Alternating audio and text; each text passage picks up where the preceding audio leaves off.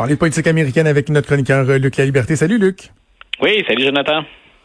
Euh, je veux qu'on commence par euh, la stratégie qui a été présentée hier par Donald Trump, qui la stratégie pour la relance, là, État par État, puis en trois parties. Tu peux, tu peux nous en glisser les grandes lignes, mais aussi qu'on aborde le changement de ton quand même là, par rapport à un président qui il y a quelques jours disait je suis Dieu tout puissant, je vais tout imposer. Et là finalement on comprend que les États vont avoir la latitude qui leur revient. Là. Voilà, pour ceux qui se demandent si même en temps de crise ou en pandémie, il est permis de, de, de faire de, de, la politique grande ou petite, ben le président Trump nous a habitués depuis le début à, faire de la politique, à faire de la récupération politique régulièrement. Et effectivement, écoute, c'était c'était notable hier dans, dans le ton, dans la manière, mais voilà, j'avais le pouvoir ultime, suprême, quand le président le dit, tout le monde obéit. On est passé de ça à, à je ne serai pas le seul à partager le fardeau euh, face aux retombées de la, propagation de la COVID-19. Donc, on le sait, puis on, le répète régulièrement, mais on, ne pourra pas effacer l'histoire. Le président américain a tardé à réagir. Mais maintenant, dans la foulée, ben, ce qu'il tente de démontrer, c'est, ben, écoutez, je pouvais pas prévoir que la Chine nous jouerait un sale tour. Je pouvais pas prévoir que l'Organisation mondiale de la santé serait dans le champ à ce point-là.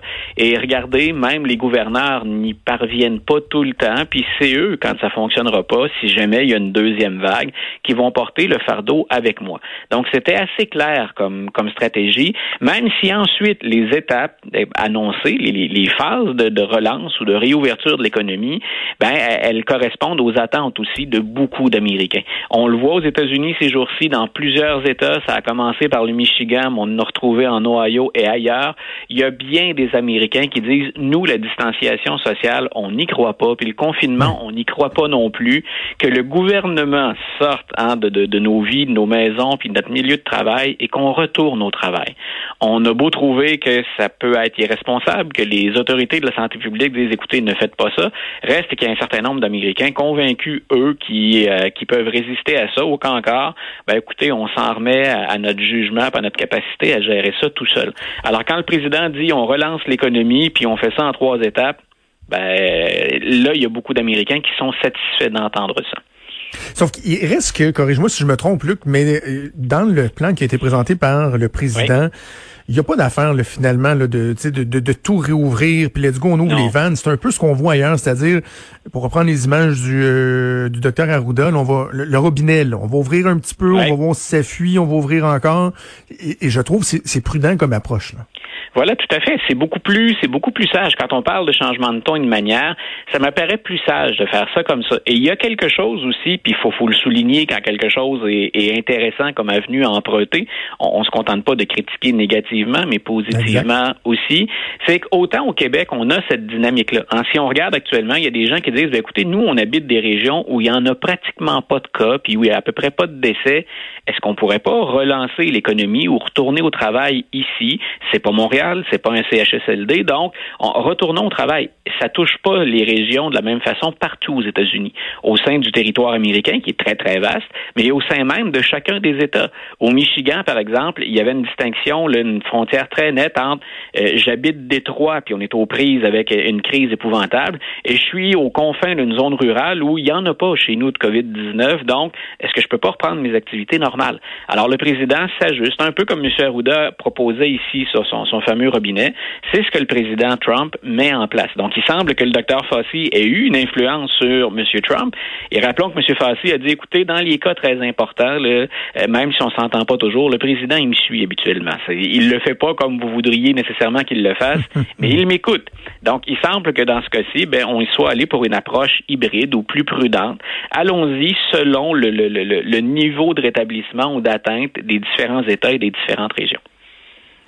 Tu euh, peut-être un mot sur justement les manifestations parce que tu parlais du mécontentement des gens qui attendent donc un peu d'espoir en fait du, du, président, mais ça va plus loin que ça dans certains cas, même carrément des manifestations anti-confinement ah qu'on voit poindre de plus en plus.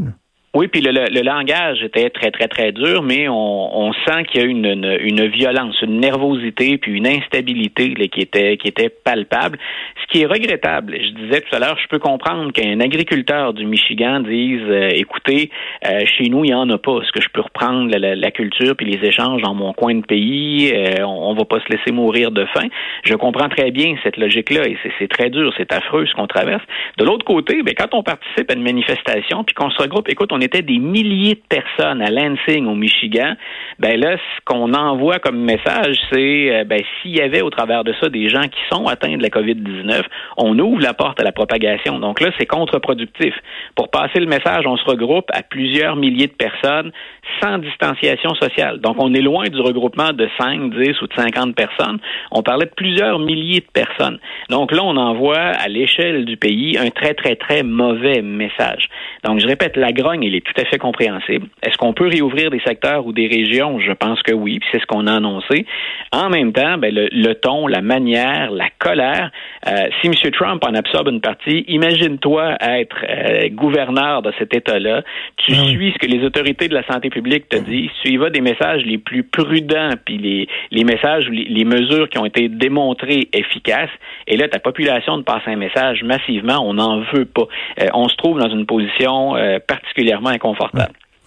Parlant de tension, euh, Luc, on s'entend que les nouvelles des dernières heures euh, en ce qui concerne euh, ce qui se passe en Chine, c'est rien pour calmer les tensions entre la Chine et les ah. États-Unis, notamment bon le changement des chiffres par rapport au nombre de décès à Wuhan, aussi cette nouvelle un peu bizarre à l'effet que le virus finalement, la fameuse Covid-19, aurait pu venir d'un laboratoire plutôt qu'un que, que des fameux wet markets dont on a tellement parlé au cours des dernières semaines, derniers mois. Ben voilà, il y a un lien avec les wet markets, il y a un lien avec les chauves-souris, ce, qui circule comme information. Puis là, les, sources sont multiples et il y a plusieurs pays qui semblent adhérer à, cette nouvelle théorie-là ou à cette nouvelle approche, si tu veux. C'est que le laboratoire en question, là où il y avait une théorie du complot, c'est que c'est pas les Chinois qui ont élaboré un virus en laboratoire. Exact. On procède... Pardon?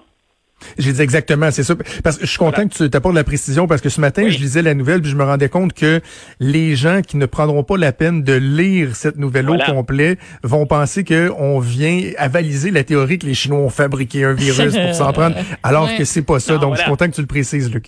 Non, non, non, c'est les, les, experts s'entendent là-dessus. C'est d'origine finalement animale. C'est pas, on n'a pas inventé ça ou on n'a pas développé ça sur mesure.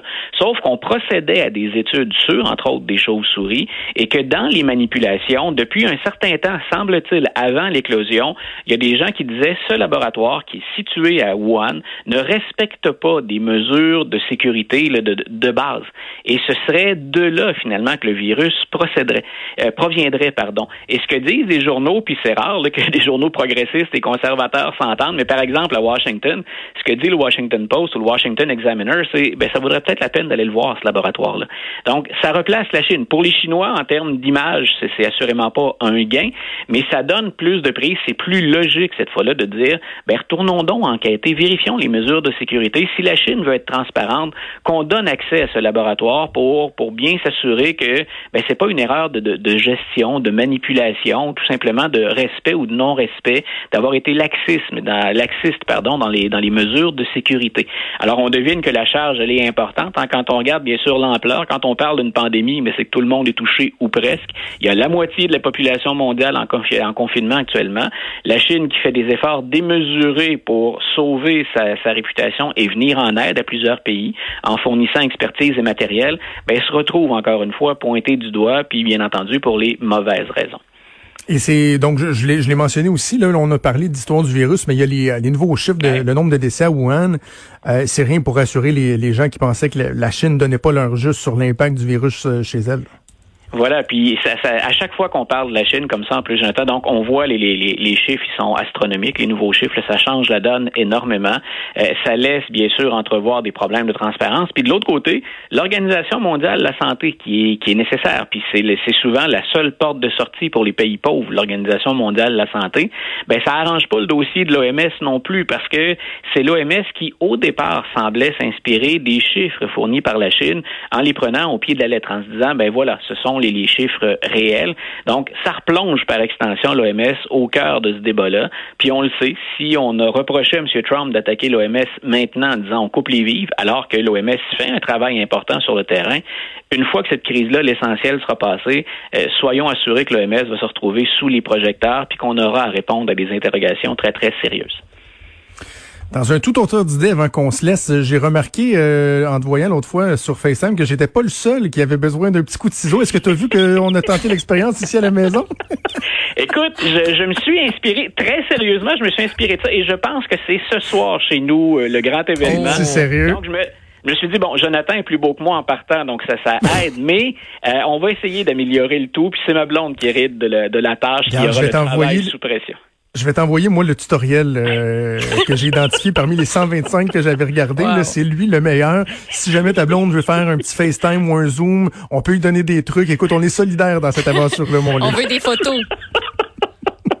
bonne chance, on se reparle en début de semaine. Parfait, bonne fin de semaine. Salut. Salut. Vous écoutez Franchement